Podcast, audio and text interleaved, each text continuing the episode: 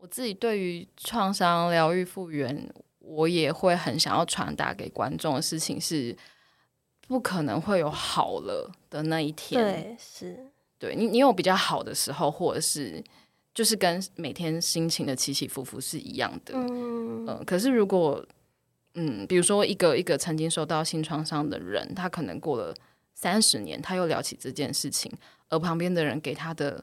的态度是：哎，你怎么还在说这件事情？我以为你好了。就是我会觉得，其实这是一个蛮粗暴的回应。是。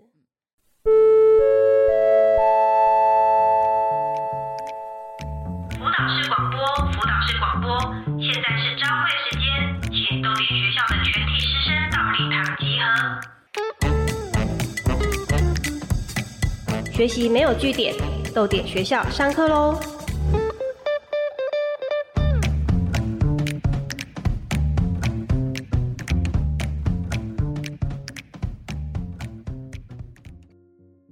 大家好，欢迎来到豆点学校，我是主持人刘子瑜。学习没有据点，欢迎加入我们的行列。今天的节目，我们也准备了和生活息息相关的性别议题。如果你听了节目有任何想法，欢迎到豆点的社群媒体留言，加入我们的讨论哦。今天的特别来宾是剧场艺术家黄玉琴，玉琴也是前阵子引起很多讨论的舞台剧《艺术之子》的编剧和导演。我们先请玉琴跟大家打声招呼。大家好，我是玉琴。嗯，我是呃一直都在剧场工作，然后二零二一到二零二二年的时候，就是受两庭院之邀担任主管艺术家。嗯，欢迎玉琴来到豆点学校，也很谢谢玉琴之前邀请我和节目制作人夏明一起去看《艺术之子》哦。这部剧真的是让我觉得很呃惊悚之外，是有一种。超乎想象的感觉啦！因为我本来觉得说，我应该在写女神自助餐的时候，应该已经看了很多类似的案例呀，应该不至于在大概知道剧情的状况下还受到那么大的打击。但是下半场我真的有一度必须要咬住自自己的嘴唇，然后才不会从那种身体深处发出哀嚎，真的要必须要很努力的压制压住自己的感受。那场戏我真的，我就有大概一辈子都会记得。那个是在呃不暴雷的讲，那是在表现性侵害这个罪行真正加诸在幸存者身上的那个最痛苦的面相，就我个人觉得是最痛苦的那个面相。可能那这个可能和大多数人想象的那种痛苦不太一样。那当然，我们今天要在节目上讨论的，也和玉琴编导的这一部《艺术之子》有关。今天我们要讨论什么主题呢？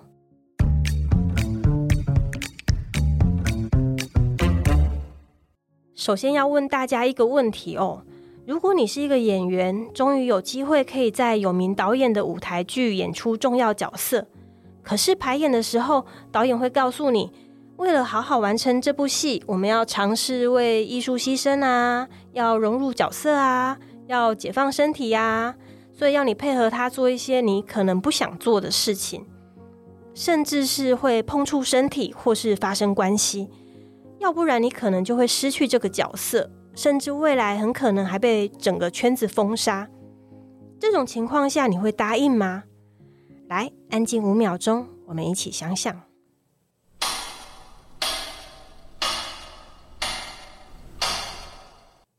好，时间到。你们的答案是什么呢？我觉得大部分的人听说这样的事情，可能会很直觉的回答说：“当然不可以呀。”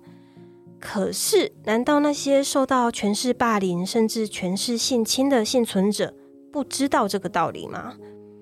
当权势霸凌加上了我们称为常常称为 PUA 的心理控制手段，有多少人可以轻易脱身呢？我认为这是一个很复杂的问题。不应该用太简化的方式去讨论它，而它也的确存在在真实世界里。今天我们要讨论的就是职场上的权势性侵。玉琴所编导的《艺术之子》是一部关于在剧场内的权权势性侵的舞台剧。上半场谈的是权势性侵的现场，也就是它怎么发生的；下半场谈到的是幸存者。怎么样用自己剩下的人生为自己疗伤的漫长跟艰难？我们先请玉琴跟大家介绍一下这个剧情好吗？好，就是呃，艺术之子它分成上下半场。那呃，在上半场的时候，其实观众会觉得自己来到了一个排练场，排练的现场，好像也是排练场的一部分。因为我们知道排练场有时候可能也会有一些人来看啊，或者是可能旁边会有一些工作人员啊等等。那排练场里面就是有桌子啦、椅子啦、镜子啦，然后大家正在很庄严肃穆的工作着。那其实一切你会觉得是非常的专业，然后大家有个共同的目标。那我们设定上面是，这是大概是十多年前的一个排练现场。那呃，他们正在排一个蛮经典的剧本，是契诃夫的《海鸥》。呃，那其实《海鸥》这个戏，它里面也就是在讲呃作家啊、女演员啊，然后。他们也在排一出戏，所以我们的结构上半场有点复杂，是一个戏中戏中戏。呃，我们看到观众看到他们在排戏，而里面的人也都在追求怎么样才是好的艺术，所以就会变成我们设定上的这一群角色会有一点点难以分辨那个真真假虚实。就是你在追寻这个艺术的道路上的时候，会觉得是不是我现在。嗯，非常全身心的投入，然后有时候我们会说出戏入戏嘛。那我们如果都不要出来，我们一直都在那里面，那他是不是就会离那个理想跟专业很靠近？那再加上我觉得戏剧这件事情又它就是一个真实的模拟，对，所以我们常常会听到假戏真做。嗯，比如说里面的人他们真的有情爱的关系，那。我真的可以做到说啊，我就是下了台离开这个排练场，我就跟他完全没有化学反应吗？就是这些问题，其实可能我自己也在也在剧场非常非常的久，就是二十多年。那我觉得可能因为我接触的时间其实就很很年纪还很小，就我十五岁就开始接触剧场，对，所以就会自己也经历过一些这样子呃混淆的状态吧，所以会对这个部分并不陌生。那到下半场的时候，因为上半场的时候，就大家可能会听到，就是 Me Too 就会完全围绕着性。嗯，可是来看戏的人可能会发现，它不只是性，它其实有很多是呃权威的控制，或者是大家都在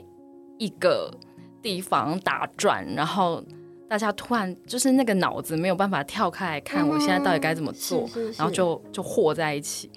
那到下半场的时候，就是过了十多年。那上半场的这个女生，她其实已经离开剧场了。然后她在一个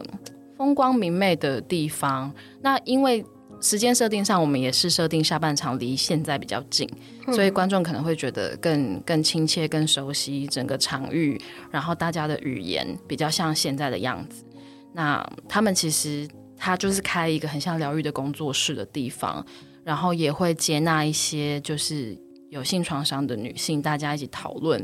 呃，受害者怎么呃痊愈啊，怎么康复啊这样子的议题。可是就是呃，就是你越想要逃离某些事的时候，那个事情就会在你没有办法意料到的时候突然找上门。对，那所以就是虽然你花了很多的时间一直在。平复这个伤痛，但是它总是会突然的又来了，而且就比你想象中的剧烈。对，所以，嗯，简而言之，这个戏它最后可能看了会非常不舒服，因为并没有所谓痊愈这件事情。嗯，对，的确是，呃，不舒服是一件事情，但是，呃，我觉得很多我们这样的创作者在选择。这个故事要最后走到哪里去的时候，我们都会经常碰到一个问题：是我们要给他一个有希望的未来，还是说我们照实写？因为我自己在创作的时候也经常碰到这种困难点，就是要是照我的方法的话，我就 就是死无葬身之地的状态，就是因为我认知到的真实就是这个样子。那但是当然在。呃，创作上面，我们是不是要在呈现真实之余，我们是不是要带给大家更多、更多力量跟勇气？这个是就是可能是每个创作者要选择那个调配的比例不同啦。对，嗯那玉琴的话，应该走的是绝望路线吗？呃，呃，我我我觉得，在一个剧场作品来说，当然有长有短，可是也许通常大家看一出戏的体验就是两个小时左右。那在这个两个小时，我们总是会觉得，啊，最后可能会有一个圆满大结局，或者是一个 happy ending，因为你就是一个晚上来享受这个舞台剧嘛。嗯，可是我我觉得，其实，在整个戏剧过程中，我整个成长背景，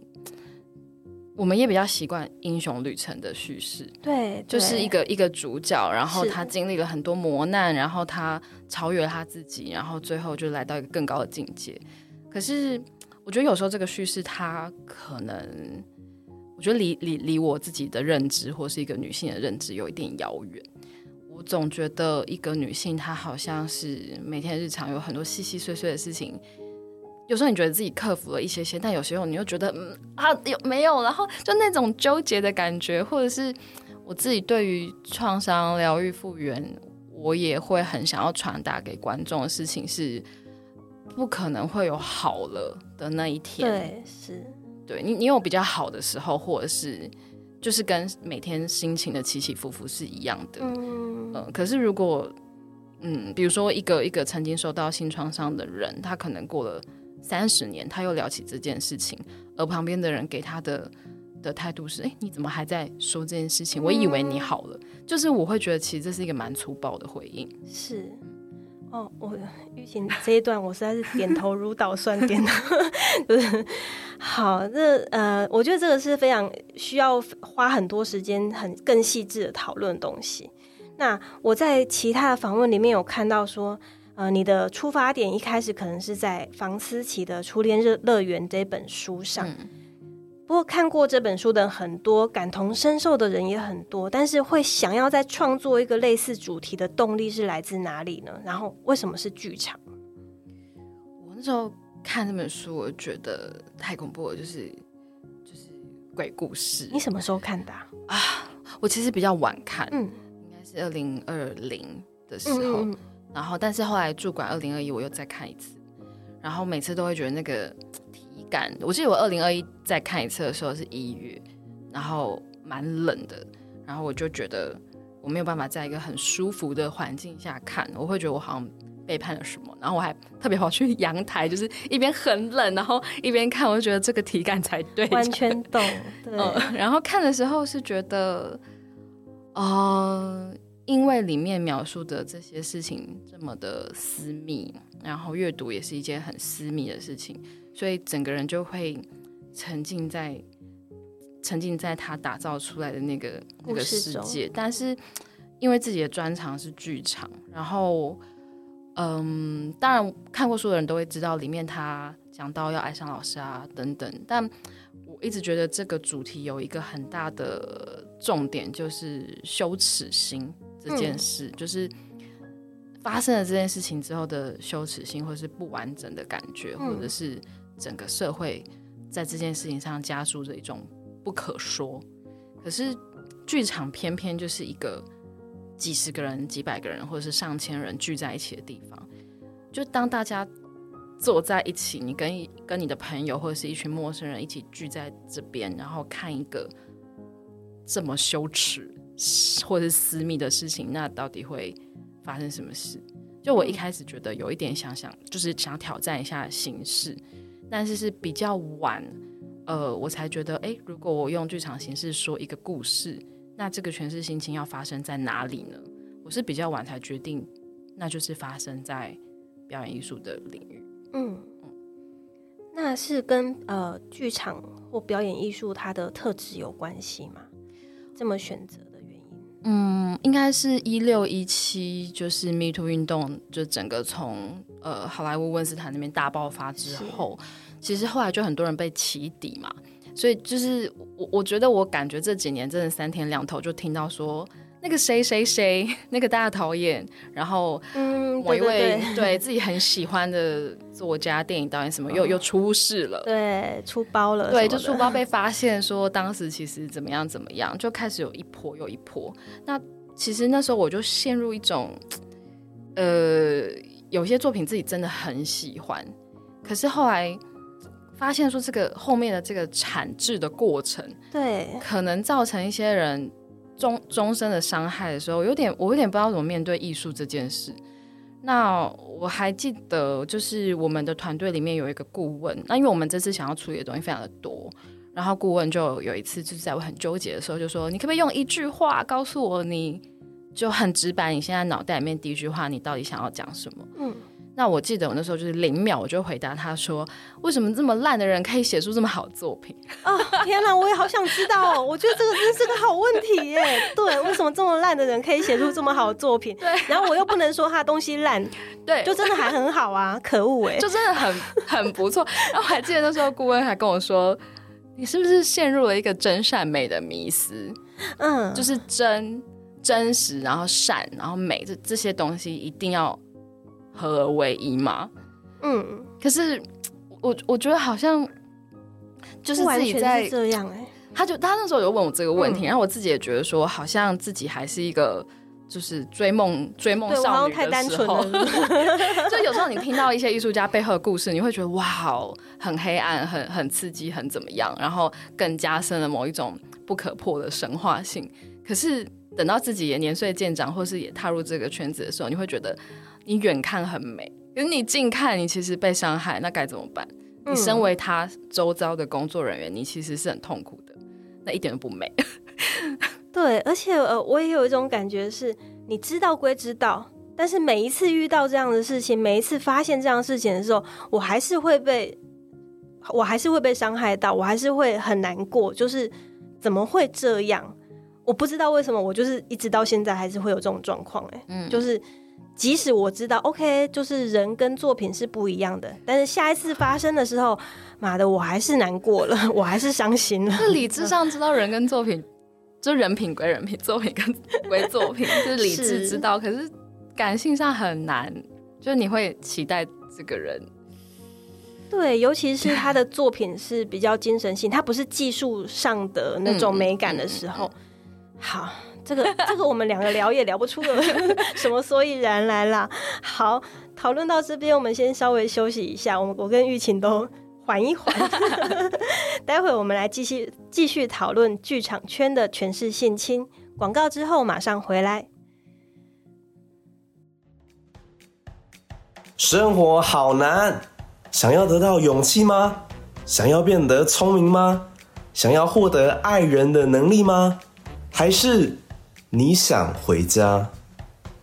难过的时候，就把陶乐斯与他的快乐小伙伴们放在手机桌面，当做护身符吧。绿野仙踪故事集手机桌布，豆点官网免费下载中。刚才我们聊到《艺术之子》，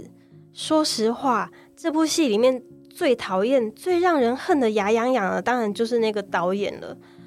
呃，我们在剧场中场休息的时候，也在休息区也看到说剧组刻意安排的 VCR，就是这个渣男导演在采访中侃侃而谈自己的作品，整个形象超级好，我差点就要加脏话了，就是 讲的话也都超有道理的哦，而且。那个话就是你搬到哪里去讲，我都会点头说对的那种状况哦，让人看了更恨，你知道吗？就是玉琴到底是怎么塑造这个角色的？你安排了哪些特质进去，让这个戏里面的诠释性侵跟这个讨人厌的角色可以得以同时成立呢？啊、我还记得那时候在寻找这个男演员的时候，就谁要演啊？对啊，谁要演？然后我那时候跟他，其实我们就面谈了很久。那那个面谈并不是说什么能力什么，我反而都一直在警告他，就是说这样的主题哦，然被后讨厌哦。对，然后我们很多 工作人员都大部分百分之九十都是女性哦，然后你你 OK 吗？就那时候我们也觉得很担心这件事情。但但我记得我很早就非常确定，呃他当然要被被大家恨得牙痒痒，可是他绝对不应该是一个被讨厌的角色，甚至他某个程度上很有魅力，可能是在专业上面，或者是他在艺术上真的有某一种坚持。就是我觉得通常这样子的人人格特质会把大家卷入一个你好像不得不跟着他，嗯，因为他就是全身散发一种他很知道自己要做什么对，这样子的感觉。那那追随者们好像也会觉得，哦，对对对，我应该要成就他。嗯，可是偏偏我觉得成就艺术或是成就艺术家，这是不可分的。就是我们到底是大家一起很辛苦的成就艺术，可是最后会被看到的人，就我常常拿我自己来开刀啊。就像我现在坐在这边，就是因为我这是这出戏的导演嘛，嗯就是这个能见度本来就会不一样，所以那时候我就在想说，呃，上半场非常的沉重，那如果大家就是走到外面的时候，真的看到哎两天平常的前台，那平常前台区域的那个荧幕也蛮常会对会出现一些类似导演理念这样，然后我就觉得说，哎，如果我们来拍一个这样的影片，不知道会怎么样。但其实有一个比较就是比较讽刺的小秘密，就是那整篇几乎是 AI 写的。我要笑死，难怪那么有道理，就是 那种普世真理拿出来讲一遍就好了。对啊，我就在想说，其实就是跟我在，因为哎、最近很 AI 那赞哎、么红，这个小这个、啊这个小秘密，我觉得很喜欢。就看到一些 AI 讲的话，有时候跟艺术有一些比较空泛，但是很有道理的话相去不远。所以我你那时候说的也没错啦，这样子。对，对我，我在呃，我是跟夏明一起去看的嘛。然后我们在这个戏的中场有一点疑惑说我自己有点疑惑说，哎，全是性侵的情节已经演完了，那我知道这个戏是关于全是性侵的，那下半场到底是要演什么？然后我跟夏明甚至讨论过说，有没有可能是 happy ending 这样子，因为夏明很喜欢 happy ending，然后。但是我想不出来这种情节要怎么样 happy ending，就是就我一个女性的角度，我也很难想象要怎么样 happy ending，。要黑个头啊，这样，然后那但是结果在下半场，在诠释性侵之后，你提供的不是受害者的痛苦，也不是大快人心的正义。就我们现在很喜欢大快人心的正义，但是实在它实在太稀少了，可能也是因为稀少，所以大家很想要吧。你提供的是多年后的安静生活。我想要问一下，玉琴是怎么样思考这整部戏的结构？为什么选择这样的一个角度切入？还是你有考虑过不同的方式？你是不是考虑过真正的 happy ending 之类的？最后是怎么样决定这样子的做法？嗯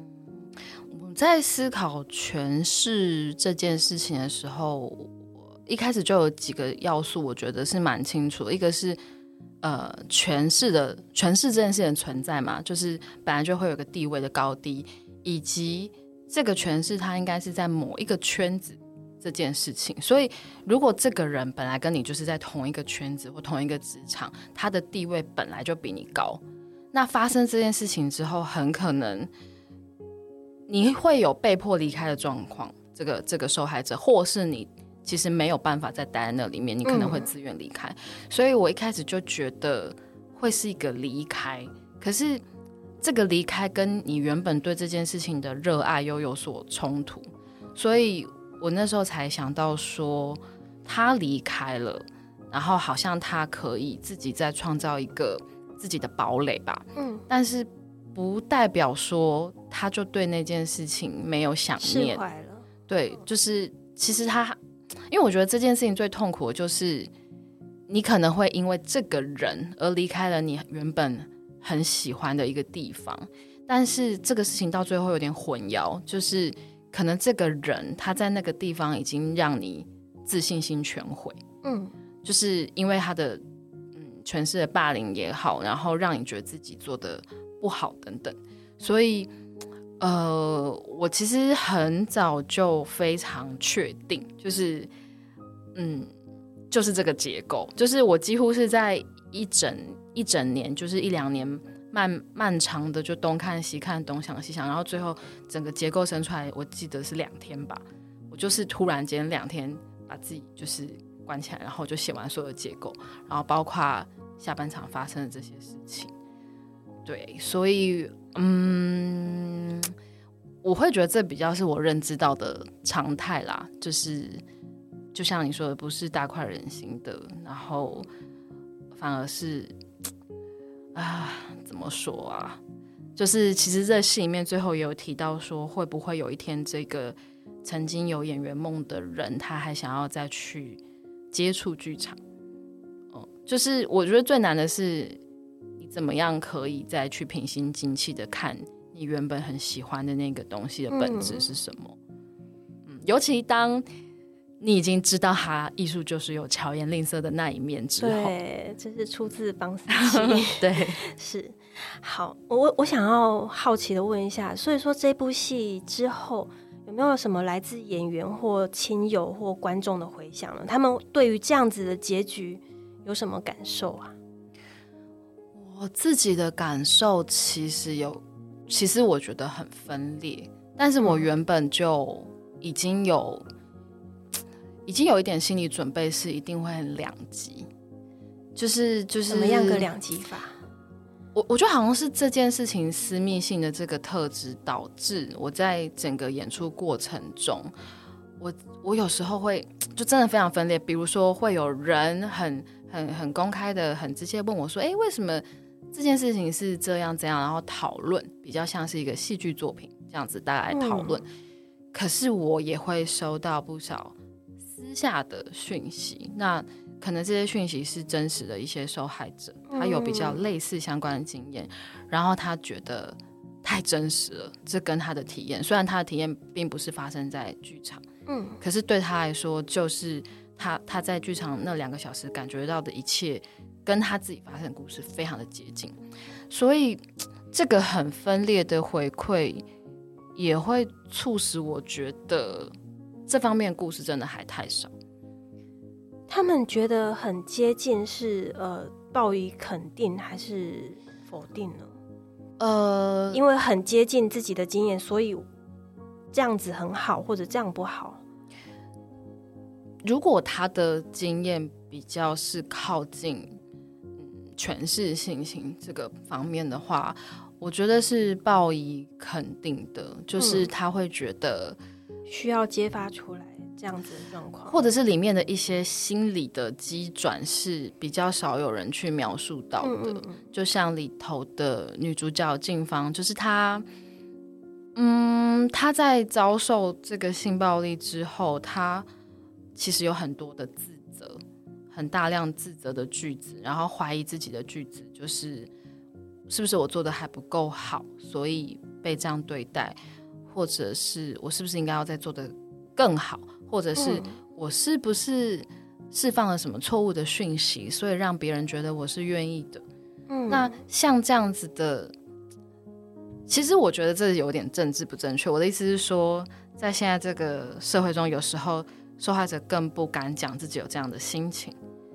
就是因为大家会觉得现在已经是一个相对很很很平权、很平权，然后或者是你你可以勇敢啊，你不要为什么不直说？对对对对对对，你可以说啊，为什么不说？可是，在这样子的氛围底下的时候，我觉得有些人会更不敢说。嗯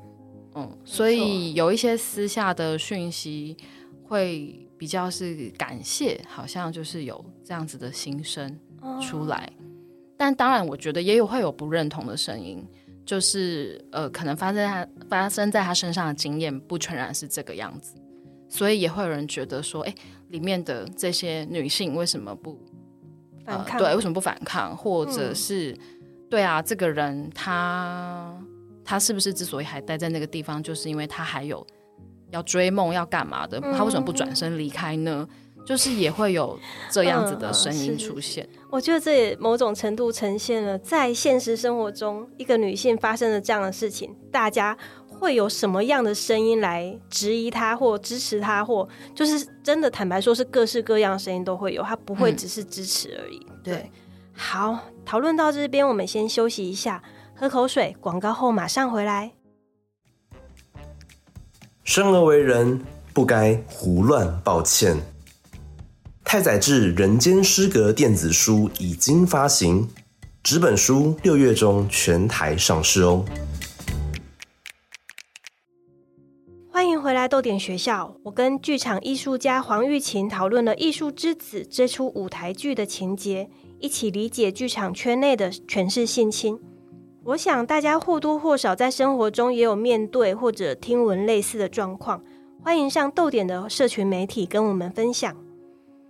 嗯、我自己写的短篇小说集中有一些情节，也难免会让读者觉得说是女人何苦为难女人。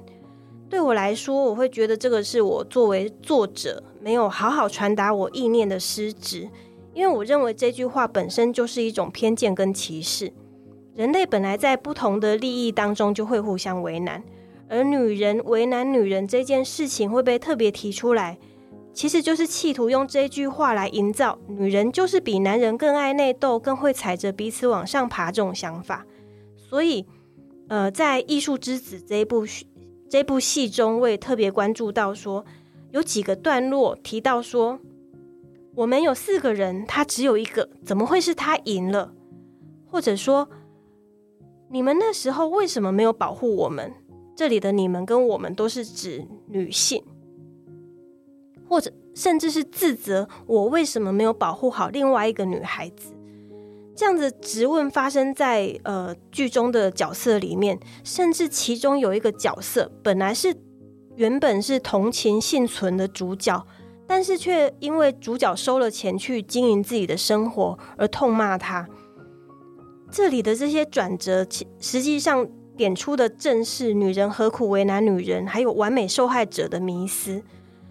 我想玉琴在这部戏里面特别加进这些段落。应该是也认为，这些女人在现场对于保护自己跟彼此都无能为力的那种原因，它其实是，它其实是很复杂的，对不对？你应该要怎么？我们应该要怎么样看待受害者要不要完美的这件事情？嗯，我觉得现在在创作上面会面对的一个。难题在这个社会氛围下吧，就是因为我真的觉得这是一个全面政治正确的年代。然后有时候你创造了一个一个场景或一个故事也好，就会被认定说你这样只是在巩固一个不正确的事情。比如说，嗯，好，就是可能你呈现了一个性别歧视的的场景，那就会有人。攻击说：“为什么我还要再看到，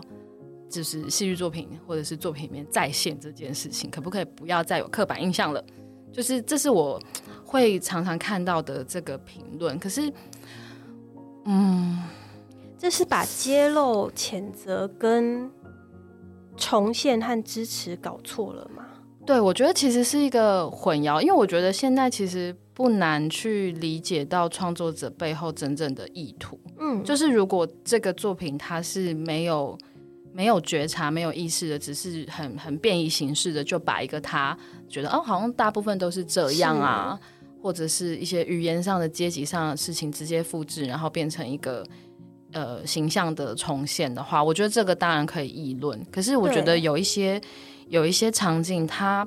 之所以这个样子，它其实是希望引发大家的讨论。我正是要去嘲弄他或者揭露他才这么做的，这样子。所以，像里面的这个女人为什么要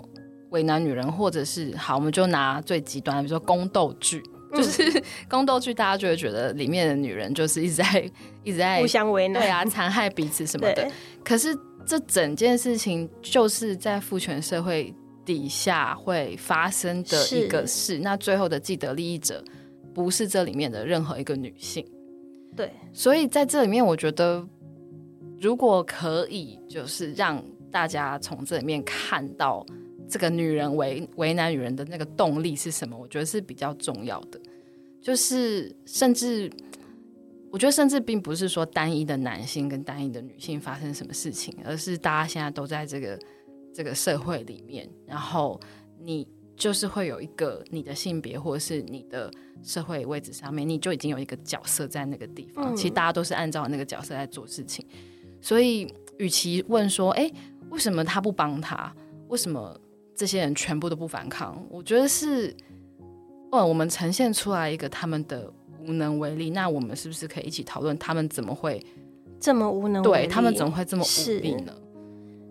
我，我真的很喜欢这个这个设计，因为它不是很单纯的，就是说啊，我们要互相彼此支持，我们要怎么样？它也显示出了这些。就是比更复杂的另外一面，而且这些东西其实更贴近现实的。我我现在回想到那部那部戏，我还是浑身不舒服。而且这整场戏里面，其实我最受打击的段落，就是我刚刚提到的那个，有一群从不同的性伤害经验中爬出来，然后聚在一起，彼此陪伴、彼此治疗的女人，在他们呃互相寻找那个救赎的时候。那个已经不在场很久的加害者会从暗处中走出来，然后在剧场上，我们就直接看到他，他是不应该存在在那个现场的，但是他就是直接走出来，然后用他实质的力量再次骚扰这些幸存者，让他们感受到事发现场的碰触甚至暴力。这个在剧场上当场呈现出来的时候，这就是我刚刚提到说我必须要咬着自己的。嘴唇，避免自己哀 哀嚎出声的那个场面。玉琴到底怎么想出这么狠毒的 狠毒的桥段呢？因为这个东西其实坦白说，在文字上是不容易呈现的，但是在剧场中，这一看就知道你想要说什么东西，然后立刻被打中。我想要知道玉琴是怎么完成这一场的？你自己心里面有感受到很痛苦吗？就是必须要做出这么狠毒的一场戏来。这样子，呃，这个这个跟我驻馆第一年，然后带着两庭院的会员一起进行了一个一年的读书会，这个经验、这个体感有关系。可是，哎，大家就是不要误会，可是其实两个读书会的状态完全就是不一样的。嗯，可是当时或许自己也知道自己即即将要做一出戏嘛，所以我觉得我在。带那个读书会的时候，我自己有点分裂。就是我身为一个主持人，或者是就是计划的发起人，我们在讨论这些事情的时候，我们当然都是用一种很很正向的，然后很很温暖的，就大家一起很开放来讨论这些议题。可是我自己可能同时一边正在接触大量的创伤叙事，所以我有感觉到，我虽然。在这个会议上，我看起来这么的 OK，可是其实我可能常做噩梦，我常常有很多很很负面的东西一直在跑出来，所以那个东西的拉扯会让我觉得，哦，就是这个东西，就是我我可以用言语的时候感觉一切都非常的平缓，可是我身体里面真的感觉到的那个很很直接的暴力是非常难在台面上跟大家分享的。就是我就发现到这有一个很奇怪的拉扯，所以那时候在想下半场的时候，也是这这一场戏也是非常早就确定要这样，就是有点像是也是整个 Me Too 运动之后给我的感觉，就是大家都好像可以侃侃而谈了，就是一个受害者一个创伤，我们要怎么样怎么样怎么样，然后其实这个心理会怎么样怎么样，就是好多大量的文字，就是我当时摄取的东西。可是我讲很直白，真的有一个人一巴掌下去，或是真的有一个人就是把你推下楼梯，真的有一个人就是对你所有的知识在那一刻是完全没有用处的。嗯嗯，对，所以我就想到了一个这样子的场景。对哦。好，我现在脑海里面又出现那个，真的这一幕实在对我来讲太震撼了。嗯，就是很希望就是艺术之子有机会再加演，然后让大家都去感受一下我那时候的痛苦，然后我也会再花钱进场看一次这样子。好，谢谢玉琴的分享。如果你听到目前的节目有任何想法，欢迎到豆点的社群媒体本集内容的下方留言，加入我们的讨论哦。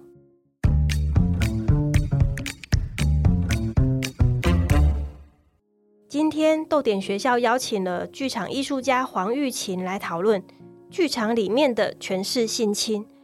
我自己对于今天的主题有一个提问，如果有些伤害无法痊愈，那是我的问题吗？安静五秒钟，我们一起想想看。